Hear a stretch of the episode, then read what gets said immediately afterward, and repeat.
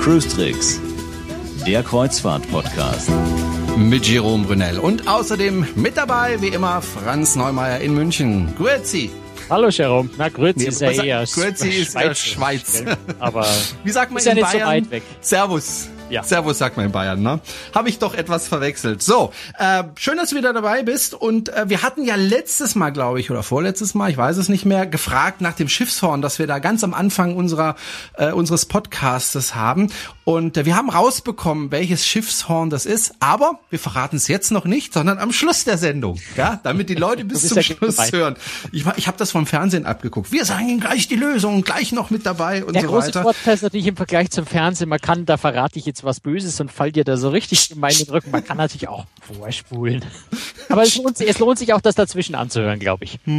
Wir wollen mal über ein Thema sprechen, was äh, für viele Kreuzfahrer nicht so ganz angenehm ist und worüber in der letzten Zeit sehr, sehr viel berichtet wurde, teilweise ordentlich berichtet wurde, aber teilweise, ich denke jetzt mal ganz konkret an die Bild-Zeitung, richtig bescheuert drüber berichtet wurde, nämlich über den Norovirus. Äh, Ganz konkret bei dem Bild-Zeitungsartikel, den ich da gelesen habe. Ein quietschfideles Pärchen lacht in die Kamera und beschwert sich dann anschließend im Text Über den Dünnpfiffdampfer. Äh, das hat also so überhaupt nicht zusammengepasst. Also, liebe Bildzeitung, falls ihr uns hört, bäh. aber jetzt mal, äh, jetzt wollen wir das aber mal richtig journalistisch aufarbeiten. Norovirus kommt immer wieder auf Schiffen vor, das ist kein Geheimnis, ist äußerst unangenehm, wenn man sich sowas einfängt, aber man kann was dagegen tun und so oft kommt das gar nicht vor. Habe ich das so also zum richtig einen- zusammengefasst? Ich glaube, ich glaube, wir können abbrechen. Du hast alles perfekt. Nein, also man muss, glaube ich, mal vorausschicken, dass natürlich der Norovirus, wir, wir reden jetzt ständig über den Norovirus, es gibt zum einen viele verschiedene Virenstämme, das ist nämlich eine der, der dummen, äh, dummen Angewohnheiten dieses Virus, dass der sich ständig verändert. Das heißt, man kann zwar im Zweifel gegen einen dieser Stämme immun werden, wenn man es einmal hatte, aber es gibt so viele andere, dass die Wahrscheinlichkeit, dass derselbe einen wieder erwischt, äh, und man dann immun ist oder wäre in dem Fall unwahrscheinlich. Das heißt also, jeder Noro-Ausbruch ist irgendwie wieder eine neue Art von Virus und, und man äh, wird also auch nicht wie bei anderen Krankheiten immun dagegen, sondern es erwischt dann tatsächlich auch öfter, wenn man Pech hat. Der Punkt ist nur, es ist also ein Magen-Darm-Virus. Äh, einer von diesen äh, Magen-Darm-Viren ist Noro. Auf den Schiffen ist es so, über 90 Prozent der Magen-Darm-Infektion ist tatsächlich auch der echte Norovirus. Aber es kommt auch immer aufs selbe raus, weil die Symptome dasselbe sind und ähm, deswegen redet man allgemein vom Norovirus, der aber andererseits auch eben kein Kreuzfahrtschiff-spezifische Krankheit ist, sondern ist eine Krankheit, die auch an Land in großen Massen vorkommt. Also das ist so wie, wie ein Schnupfen, ungefähr genauso häufig ist Noro. Tritt oft in Krankenhäusern, in Kindergärten, in Schulen, überall dort auf, wo viele Menschen auf engem Raum zusammen sind, weil der Norovirus einfach, und das ist das Unangenehme an, neben den Symptomen, das wirklich Unangenehme an dem Virus, dass er sich extrem einfach verbreitet.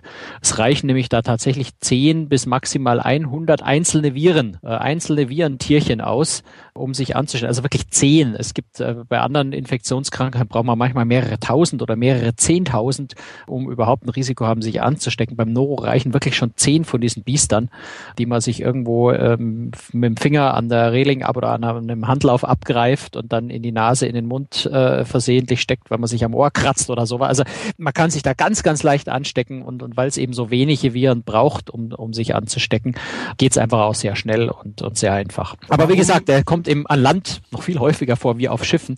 Auf Schiffen macht es irgendwie immer mehr Schlagzeilen. es ist irgendwie spektakulärer. Also es ist im Grunde wie bei mir in der Fliegerei. Also wenn, wenn ein Autounfall passiert, dann ist es äh, in der lokalen Presse natürlich ein Thema, gerade wenn es Todesopfer gibt. Wenn ein Flugzeug vom Himmel fällt äh, mit zwei Passagieren drin, dann berichtet ganz Deutschland darüber.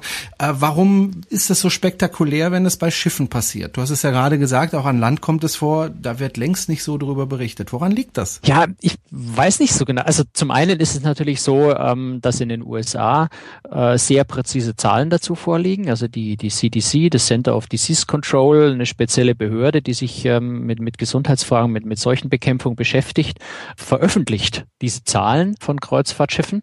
Das heißt, man hat natürlich einen sehr einfachen Zugriff drauf und man erfährt vor allem auch davon, wenn es stattfindet. Die CDC erfasst alle Fälle von oder Magen-Darm-Infektionen auf Kreuzfahrtschiffen von Kreuzfahrten, die einen amerikanischen Hafen auf der Route haben. Also meistens sind es dann Schiffe, die eben von den USA abfahren und da wieder zurückfahren. Neuengland, Karibik, ähm, Alaska, manchmal Hawaii.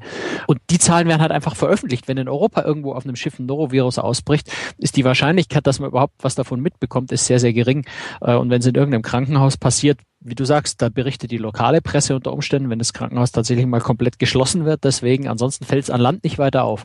Das ist so das eine. Es sind Zahlen und, und präzise Informationen sehr zeitnah vorhanden, zumindest was die USA angeht. Zum anderen glaube ich schon auch, und da vielleicht so ein bisschen mit Schiel Richtung Bildzeitung auch, es macht vielleicht auch einen gewissen Neidfaktor. Ja, also Kreuzfahrt ist ja immer noch in den Köpfen sowas Elitäres, das kann sich nicht jeder leisten. Und wenn den, wenn den tollen Großkopf hat, einen reichen da sowas Gemeines passiert, dann kann man da so richtig draufhauen und, und mit Häme und da muss man dann auch nicht mehr besonders objektiv bleiben. Hauptsache die Reichen da, die Reichen da hat's auch mal erwischt und da kann man so richtig draufschlagen. Glaube ich, spielt auch eine gewisse Rolle, äh, warum die, die Medien gerade bei Kreuzfahrt dann da so massiv drauf abfahren. Und dann spielt natürlich auch in den Medien oft einfach Modethemen eine Rolle. Und Kreuzfahrt ist zurzeit einfach, ähm, ja, seit Costa Concordia hat es nie mehr so richtig abgenommen. Äh, wenn mit Kreuzfahrt irgendwas Negatives ist, dann kann man natürlich dieses laute und schon wieder ist mit einem Kreuzfahrtschiff irgendwas ganz fürchterliches passiert. Das ist so die, die, dieses Gesetz der Serie. Wenn, wenn einmal irgendwo eine Kleinigkeit passiert, ist es unauffällig und wenn es zweimal und dreimal im Jahr einzeln passiert, ist es unauffällig. Aber wenn mal was Großes passiert und dann kommen in in der Folge dieselben drei kleinen Sachen hinterher, dann werden die auch entsprechend hochgepusht, weil man dieses, dieses, diese schon wieder Karte spielen kann. Es wiederholt sich schon wieder, da muss irgendwas ganz Schreckliches dahinter stecken, da ist System dahinter. Und je öfter sowas Kleines passiert und je mehr man diese Wiederholung äh, machen kann, desto stärker springen die Medien einfach auch drauf an. Das ist so eine Systematik, ja, die ist einfach so. Und das ist jetzt auch keine neue Erscheinung. Es ist nur schade, dass die Kollegen da manchmal so ein bisschen, wie ich finde, zu wenig recherchieren, zu sehr draufhauen und vielleicht zum Teil auch auf die falschen Punkte draufhauen draufhauen. Gerade in ich den Reedereien. Sofort die Schuld. Ist, automatisch ist die Reederei schuld, äh, ohne dass man genauer schaut, wie dieser Virus eigentlich genau entsteht und was da passiert. Gerade darauf wollte ich hinaus. Also die Reedereien machen ja so viel sie können, um genau solche Ausbrüche zu verhindern. Denn es ist erstens mal schlechte PR, äh, sie Bildzeitung, und äh, zweitens äh, ist es ja auch mit wahnsinnigen Kosten verbunden. Denn äh, die Passagiere, die da krank werden, äh, die werden meistens entschädigt, beziehungsweise das Schiff muss vielleicht sogar frühzeitig in den Hafen zurückkehren. Das bedeutet wiederum Entschädigung. Schlechte PR habe ich schon gesagt. Die Reedereien tun ja alles, was sie können, um solche Ausbrüche zu vermeiden. Also ich habe selber erlebt, dass äh, zum Beispiel, äh, ich hatte mich befreundet mit einem Barkeeper auf der AIDA, der mir dann auch erzählt hat, oh, heute Nacht müssen wir wieder putzen. Das heißt, die haben gearbeitet und an, nach dem Arbeiten ging es dann los mit der Putzerei. Und wenn ich sage Putzerei, dann ist also, die haben nicht die Küche auseinandergenommen, aber zum Teil schon, beziehungsweise die Bar, um das richtig zu putzen. Also auch die Abflüsse werden dort geputzt und also das ist richtig, richtig heftig, was die da putzen müssen und es ist mir aufgefallen, dass also auch im Küchenbereich ständig geputzt wird, immer wieder geputzt wird und nochmal geputzt wird. Also die tun wirklich viel, um sowas zu vermeiden. Absolut, also es ist für eine Reederei natürlich essentiell und das nicht nur im Hinblick auf, auf Norovirus, es gibt ja viele andere gemeine äh Dinge, die sich über, gerade über Essen äh, verbreiten können.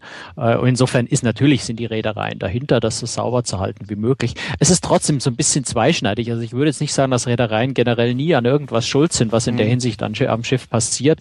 Gerade beim, beim Norovirus ist es schon so ein bisschen eine heikle Angelegenheit, wenn auf einer Reise jetzt vermehrt Noro aufgetreten ist. Das Schiff ist irgendwo verseucht, das ist ein böses Wort, aber die Noroviren sind natürlich fröhlich verbreitet über Handläufe, über Aufzugsknöpfe, über einzelne Kabinen, wo natürlich ein Betroffener drin gewohnt hat, wo das dann auch in schwer reinigbar oder schwieriger reinigbaren äh, Teppichen zum Beispiel sich festsetzt oder in irgendwelchen Ritzen im Bad, in öffentlichen Toiletten. Wenn es ganz blöd läuft, hat er sich auch im Restaurant äh, ausgebreitet.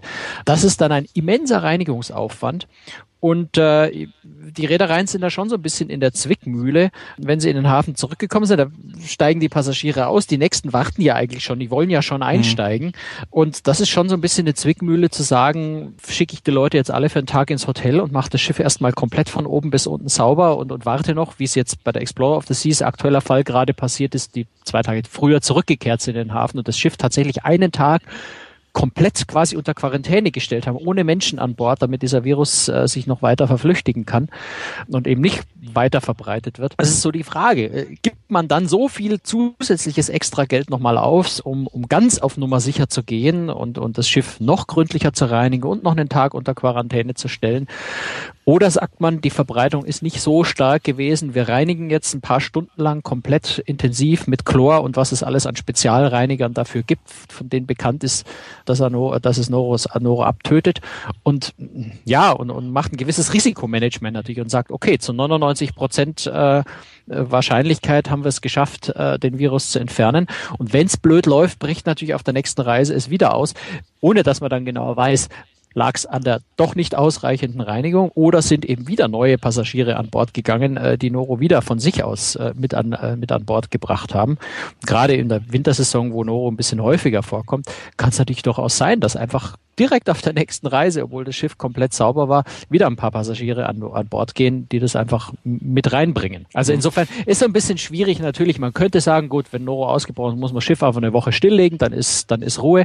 Wäre natürlich unter Kostenaspekten immens. Insofern ist das schon so eine gewisse Abwägung, die da die Reederei macht, wobei die Reederei die Entscheidung ja auch nicht alleine trifft. Also gerade in den USA, wenn, wenn die CDC damit im Spiel ist und die ist immer im Spiel, wenn mehr als drei Prozent der Menschen an Bord betroffen sind, dann entscheidet die sie oder gibt da zumindest äh, enge Empfehlungen und die hält man sich dann auch tunlichst als Reederei.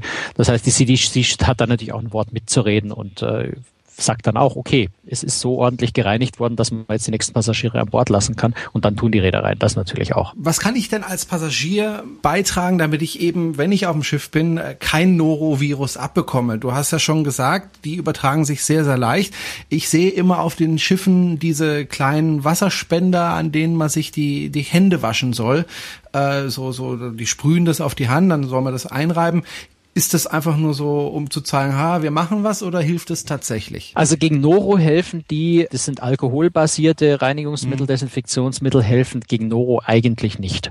Sie helfen in geringem Umfang in Kombination mit intensivem Händewaschen. Also wenn man so die, die, die Experten glauben kann, und auch die CDC gibt da sehr, sehr detaillierte Anweisungen, auch das Robert Koch Institut in Deutschland gibt da sehr präzise Anweisungen. Letztendlich hilft gegen Noro am besten zum einen natürlich Finger aus dem Gesicht lassen. Das fällt einem erstaunlich schwer, wenn man sich mal beobachtet, wie oft man tatsächlich selber seine Hand äh, im Gesicht hat, sich am, am Kopf kratzt, am Auge reibt, ähm, sich die Nase drückt, was auch immer. Also wenn man sich da mal selber beobachtet, wird man überrascht sein, wie oft man das tut. Sollte man tunlichst vermeiden, weil man natürlich äh, damit den Noro dorthin bringt, wo er nicht hin soll. Ganz entscheidend ist aber einfach Hände waschen. Und zwar richtig anständiges Intensiv. Nicht so dieses kurz unter das Wasser halten, abtrocknen weg, sondern die Amerikaner sagen immer einmal Happy Birthday singen, während man intensiv sich die Hände mit Seife wäscht, äh, dann gut abspülen, dann ist das ausreichend. Idealerweise übrigens auch abtrocknen mit Einmalhandtüchern oder mit diesen durchlaufenden Stoffrollen, wo man also mhm. immer wieder neues, äh, neues, frisches Material bekommt. Auch dieses mechanische Abreiben an, an, an dem Handtuch äh, hilft da noch zusätzlich.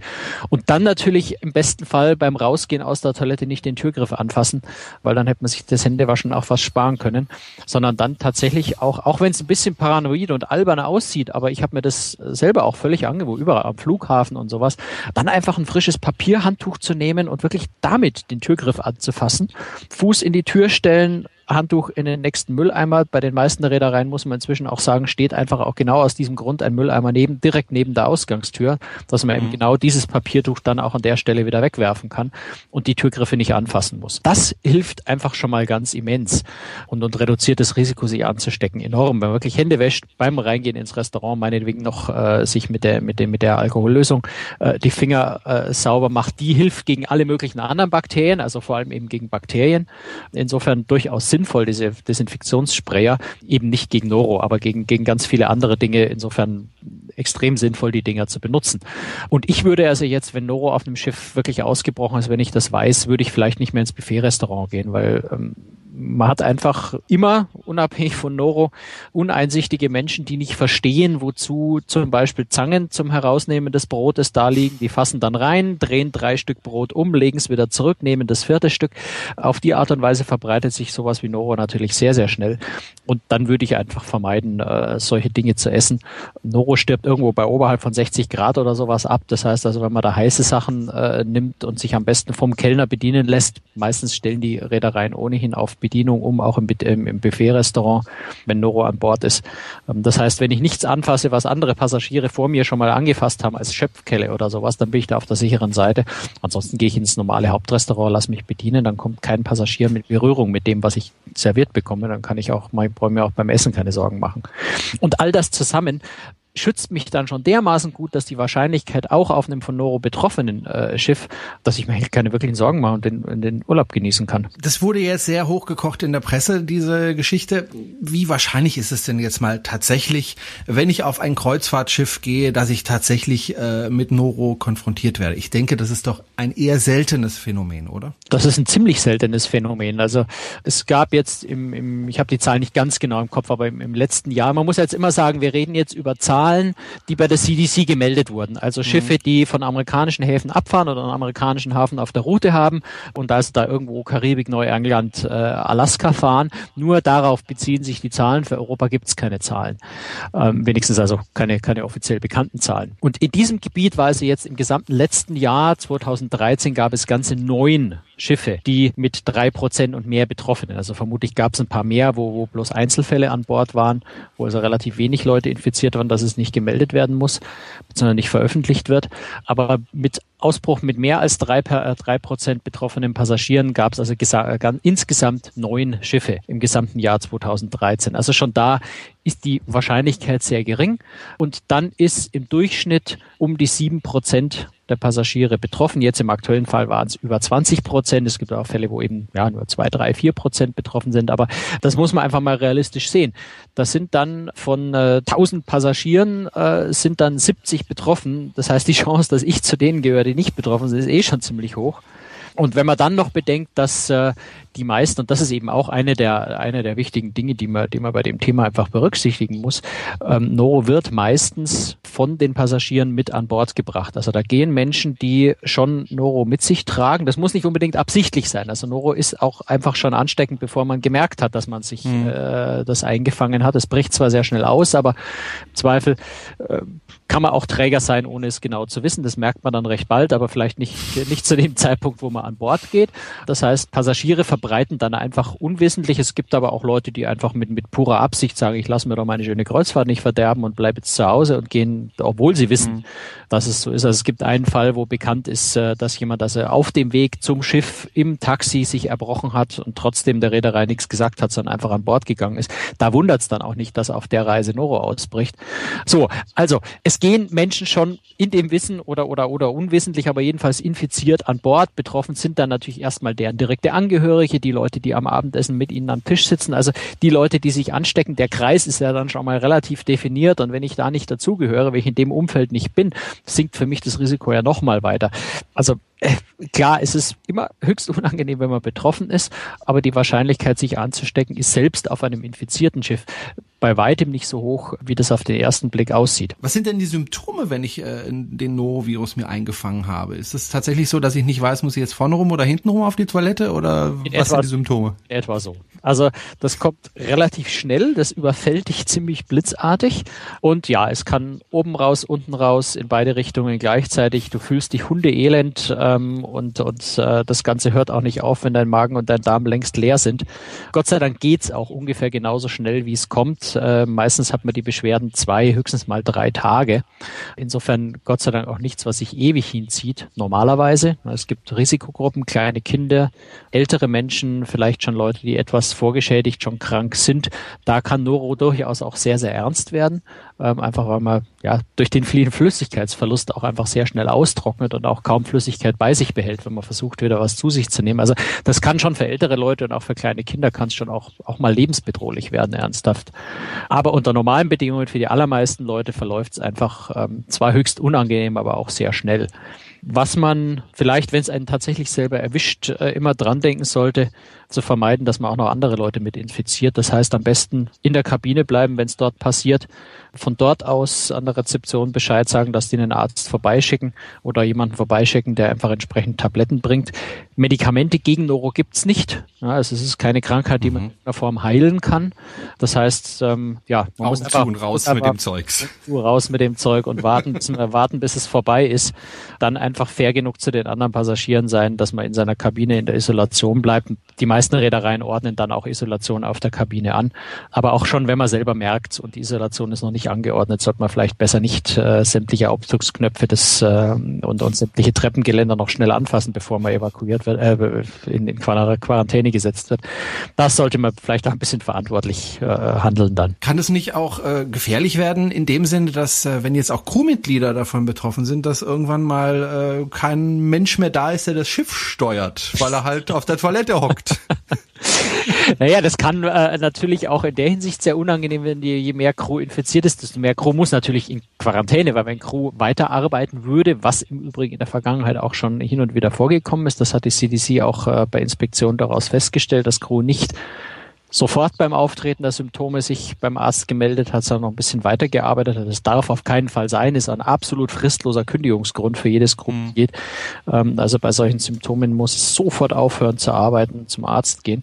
Also das wäre natürlich fatal, wenn Crew das Ganze weiter verbreiten würde oder untereinander sich sehr stark verbreiten würde. Klar, weil irgendwann ist niemand mehr da, der die Passagiere äh, versorgen kann, würde zumindest unangenehm werden. Das Interessante ist jetzt aber, dass eigentlich in nahezu allen Fällen äh, von Neuroinfektionen auf Kreuzfahrtschiffen die Infektionsrate bei der, bei der Crew immer sehr, sehr niedrig ist. Also oft unter einem Prozent. Es sind oft nur eine Handvoll Crewmitglieder überhaupt, die sich irgendwie anstecken. Und diese Zahlen, also die, der prozentuale Anteil der Crew, die sich äh, infiziert hat, über die letzten zehn Jahre auch äh, kontinuierlich immer noch leicht zurückgegangen ist. Wohingegen interessanterweise die, die Prozent, äh, Prozentzahlen der Passagiere, die sich infizieren, über die letzten zehn Jahre immer weiter angestiegen. Also es sind pro Ausbruch immer mehr im Verhältnis zur Gesamtpassagierzahl Passagiere infiziert, wohingegen bei der Crew diese Rate immer weiter runtergeht. Also das zeigt schon auch, dass die Maßnahmen, die die Reedereien ergreifen, die strengen Vorschriften auch für ihre eigenen Mitarbeiter, der Zwang, sich bei entsprechenden Symptomen sofort arbeitsunfähig zu melden und nicht mehr in Passagierkontakt zu gehen, dass das durchaus äh, fruchtet und tatsächlich von Seiten der Crew, von Seiten des Schiffs vermutlich in äußerst seltenen Fällen nur der Auslöser für die Infektion an Bord kommt, sondern das Ganze wirklich von den Passagieren mit an Bord getragen wird.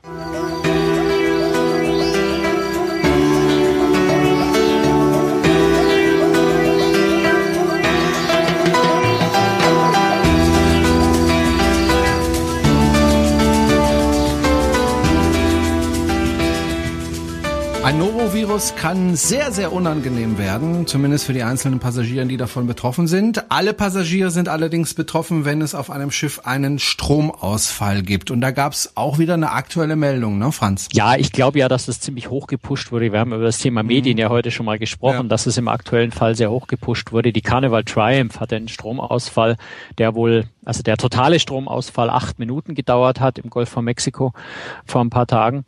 Passagiere berichten da, dass es bis zu zwei Stunden gedauert. Also die Wahrheit liegt wohl irgendwo in der Mitte. Der totale Stromausfall waren sicher diese acht Minuten äh, und danach war eine Weile Notstrom. Wie lange es dann gedauert hat, bis der Gesamtstrom wieder da war, dass das Schiff auch wieder fahren konnte, Beleuchtungen in Kabinen war und so weiter, kann bis zu zwei Stunden gedauert haben, aber manövrierunfähig war das Schiff wahrscheinlich äh, nur acht Minuten lang. Weil man muss dazu sagen, Strom ist an Bord extrem wichtig, weil eben der Antrieb meistens über Strom funktioniert der von den Generatoren, also von den Dieselmotoren äh, hergestellt wird. Aber die Motoren an sich, die also das Schiff antreiben, die funktionieren mit Elektrizität. Und wenn die nicht da ist, dann kann man dieses Schiff eben nicht steuern. Das kann teilweise auch gefährlich werden. Oder wenn eben der Strom länger nicht da ist, kann es eben sehr unangenehm werden für die Passagiere, weil, naja, das meiste funktioniert halt mit Strom. Angefangen von der Toilette bis hin über die Kühlsysteme und so weiter. Die Klimaanlage ist natürlich gerade in der Karibik mhm. immer sehr, also Toiletten sind immer sicher das Schlimmste, wenn sie nicht funktionieren. Vor allem, wenn der Norovirus an Bord ist. Dann, dann also die Kombination möchte ich mir jetzt nicht vorstellen. Die möchte ich mir nicht vorstellen. Aber es ist natürlich gerade, wenn es draußen sehr, sehr heiße Temperaturen sind, wenn man sich vorstellt, die Klimaanlage fällt aus und, und draußen hat es 30, 35 Grad, das wird natürlich sehr, sehr schnell sehr, sehr unangenehm. Hat deswegen Stichwort Carnival Triumph, vielleicht ist das auch der Grund, äh, warum das dann so hochgekocht ist. Dem Schiff ist das ja vor einer Zeit mal passiert, äh, dass sie wirklich, ich glaube, zwei, drei Tage lang äh, ohne Klimaanlage waren. Und äh, Ja, das ist, ich sage jetzt mal, das ist ähm, mehr eine Komfortfrage, wobei der Komfort dann schon massiv leidet, wenn man mehrere Tage keine Klimaanlage hat. Da kann man dann in Innenkabinen zum Beispiel kann man nicht mehr schlafen. Also die Leute sind dann wirklich an Deck gegangen äh, und haben draußen geschlafen. Aber die eigentlich große Gefahr ist wirklich, wenn das Schiff tatsächlich manövrierunfähig ist, auch für längere Zeit und dann Wetter, Seegang nicht mitspielt. Wenn also ein Sturm aufkommt, wenn äh, die Wellen immer höher werden, dann kann Manövrierunfähigkeit schon auch gefährlich werden. Also mir hat mal ein Ingenieur erklärt, ähm, dass äh, beim Anlegen das Schiff eigentlich am meisten Strom braucht, weil da eben auch die Bugstrahlruder betrieben werden müssen, elektrisch und natürlich die normalen äh, Antriebe. Da braucht das Schiff wirklich am meisten Strom und wenn man also wirklich im Hafen manövrieren muss und dann der Strom ausfällt, das kann dann richtig, richtig unangenehm werden. Also es ist durchaus auch eine Sicherheitsfrage. Gott sei Dank, Gott sei Dank sind im Hafen ja meistens Schlepper in der Nähe, mhm. so dass man das Problem relativ schnell beherrschen kann. Aber klar, wenn es irgendwo, wenn man, wenn man vielleicht ein bisschen schwungvoll einparkt und äh, die ganze Situation ein bisschen eng ist, reicht vielleicht die Reaktionszeit nicht mehr ganz, um, um irgendeinen Crash zu vermeiden. Also da kann es dann schon passieren, dass das Schiff vielleicht in die, in die, in die Pier, in eine Mole äh, rammt oder auch in ein benachbartes Schiff reinknallt. Das kann zumindest teuer werden wirklich gefährlich für die Passagiere an Bord, würde ich jetzt mal sagen. In solchen Situationen wahrscheinlich eher nicht. Auch, dass die ähm, Geschwindigkeiten auch nicht Wobei so es durchaus für einzelne Passagiere schon unangenehm werden kann, wenn das Heck mhm. irgendwie Heck des Schiffs irgendwie in ein anderes Schiff reinschwingt und da vielleicht mhm. ein paar Teile abbrechen und runterfallen, könnte schon unangenehm werden. Aber jetzt nicht, nicht so diese, diese große Costa Concordia Gefahr. Mhm. Was natürlich äh, unangenehm ist, wenn man äh, in einem Sturm ausweichen möchte und plötzlich fällt der Strom aus für mehrere Stunden und man kann dann nicht mehr weg. Das kann dann doch richtig unangenehm werden. Da kann es richtig gefährlich werden. Ich glaube, das ist in der Vergangenheit ein einziges, ich kann mich ein einziges Mal erinnern, dass ich gelesen habe, dass tatsächlich ein manövrierunfähiges Schiff auch in den Sturm gekommen ist. Das ist damals gut ausgegangen. Ich kann mich an den Schiffsnamen nicht mehr erinnern, aber äh, das war wohl eine recht kritische Situation. Gott sei Dank passiert schon so ein Ausfall, dass der wirklich länger als nur ein paar Minuten dauert, äh, äußerst selten. Es gibt ja dann Backup-Systeme und man hat ja auch zum Beispiel auch aus der Carnival Triumph von vor, glaube zwei Jahren war das gelernt und baut zusätzliche äh, Systeme ein, die da zumindest eine Notstromversorgung sicherstellen. Die Brücke hat ja ohnehin immer noch, noch mal eine eigene Notstromversorgung, dass wenigstens ähm, äh, ja eben sowas wie Navigation, Funk, solche Dinge äh, auch weiterhin funktionieren, wenn der Hauptstrom ausfällt. Also da sind die Reedereien auch tatsächlich aus den Erfahrungen gerade der letzten Jahre dabei, viel zu verbessern. Längst nicht alle Schiffe sind natürlich auf dem allermodernsten Stand, aber es gibt Gott sei Dank immer irgendwelche äh, Notsysteme, die man, die man einschalten kann, um zumindest die allerschlimmsten Sachen zu verhindern. Aber wie gesagt, also wenn ich in der Karibik bin und das Schiff fällt komplett aus und der Hurricane kommt und äh, ich kriege den Strom nicht wieder her, könnte es theoretisch schon mal richtig böse werden. Aber ist eher die Ausnahme, du hast es ja auch äh, angedeutet. Wir haben halt irgendwie nur so negative Sachen ja, zu, zum ja. Thema Kreuzfahrten. Kreuzfahrten ist eine tolle Geschichte, deswegen berichten wir auch jede Woche darüber. Und ähm, wir haben noch eine Sache versprochen, es sei denn, wir haben noch was zum Thema äh, Strom, aber ich glaube nicht, ne? Nö, ich glaube, wir verraten jetzt einfach mal, woher äh, genau. Schiffshorn am Anfang unserer Genau, man muss dazu sagen, ich habe damals, als wir Kontakt zueinander bekommen haben, habe ich dich darum gebeten, mir doch ein paar Schiffshörner äh, zu schicken, damit ich daraus was basteln kann. Eben diese Verpackung, diese Tonverpackung am Anfang und am Ende und in der Mitte. Und du hast mir dann auch tatsächlich ein paar Hörner geschickt. Und dann wusste ich jetzt aber nicht mehr, welches Horn war das eigentlich, was ich mir da ausgesucht habe. Und wir hatten ja letztes Mal darüber gesprochen und gesagt, wir würden es gerne rausfinden. Du hast es herausgefunden. Wie eigentlich? Naja, ist, ähm, ich könnte jetzt da ein großes Mysterium erzählen und die Story vom Pferd, aber in Wirklichkeit habe ich einfach äh, in den E-Mails gesucht, die ich dir geschickt habe. Und äh, da hatte ich dir genau zwei Hörner geschickt. Eins davon war die Albatros. Ja, müsste eigentlich, müsste eigentlich viele Hörer das Schiffshorn kennen, zumindest von der, von der, von der Fernsehserie Verrückt nach Meer, wo man die Albatros ja lange gesehen hat. Also es ist das Schiffshorn der Albatros, das wir da verwendet haben. Und wir haben da keinen, äh, keinen speziellen Grund, warum wir die Albatros genommen haben. Es war einfach ein sehr schönes Schiffshorn, sehr schöner Klang, äh, den wir zufällig auch bei der Hand hatten. Ja, und so ist die, äh, ist die Albatros jetzt bei uns hier verewigt, schon seit 38 Folgen. Ich glaube, wir sind der 38. Ist, ja, die 38. Jawohl. Wobei, ich glaube, du hast mehr als zwei Schiffshörner geschickt, wenn ich mich richtig erinnere, um die 10 oder so. Ich ja, weiß, die Titanic war dabei. Drin, aber ähm, das ja, heißt, vielleicht hast du mir mehrere Mails geschickt. Also die Titanic war nicht zum Beispiel ja mal, dabei. Vielleicht sollten wir ja mal einen Sponsorenaufruf starten und sagen, Reedereien, wenn ihr statt der Albatros äh, euer Schiffshorn da drin haben wollt, genau. wir sind käuflich. Nein, wir behalten jetzt erstmal die Albatros. Ich finde den Klang nämlich wirklich schön. So, und über die Albatros wollen wir ja demnächst berichten. Wir haben nämlich ganz, ganz viele Hörerfragen bekommen. Die haben wir so ein bisschen gesammelt. Die wollen wir nächste Woche dann beantworten. Unter anderem Thema dann eben auch die Albatros, die ja eigentlich ein sehr berühmtes Schiff ist, ne, Franz? Ja, die Albatros und jetzt ja in den aktuellen Folgen die Artania, nämlich in der TV-Serie Verrückt nach Meer. Äh, da wollen wir uns mal so ein bisschen äh, angucken, wie realistisch das eigentlich ist, was in Verrückt nach Meer so alles gezeigt wird. Genau, das in der nächsten Folge so als kleinen Teaser. Dankeschön fürs Zuhören, für Ihre Aufmerksamkeit. Wie gesagt, wir hören uns in einer Woche wieder bei Cruise Tricks, dem Kreuzfahrt-Podcast. Danke, tschüss. Bis dann, tschüss, servus.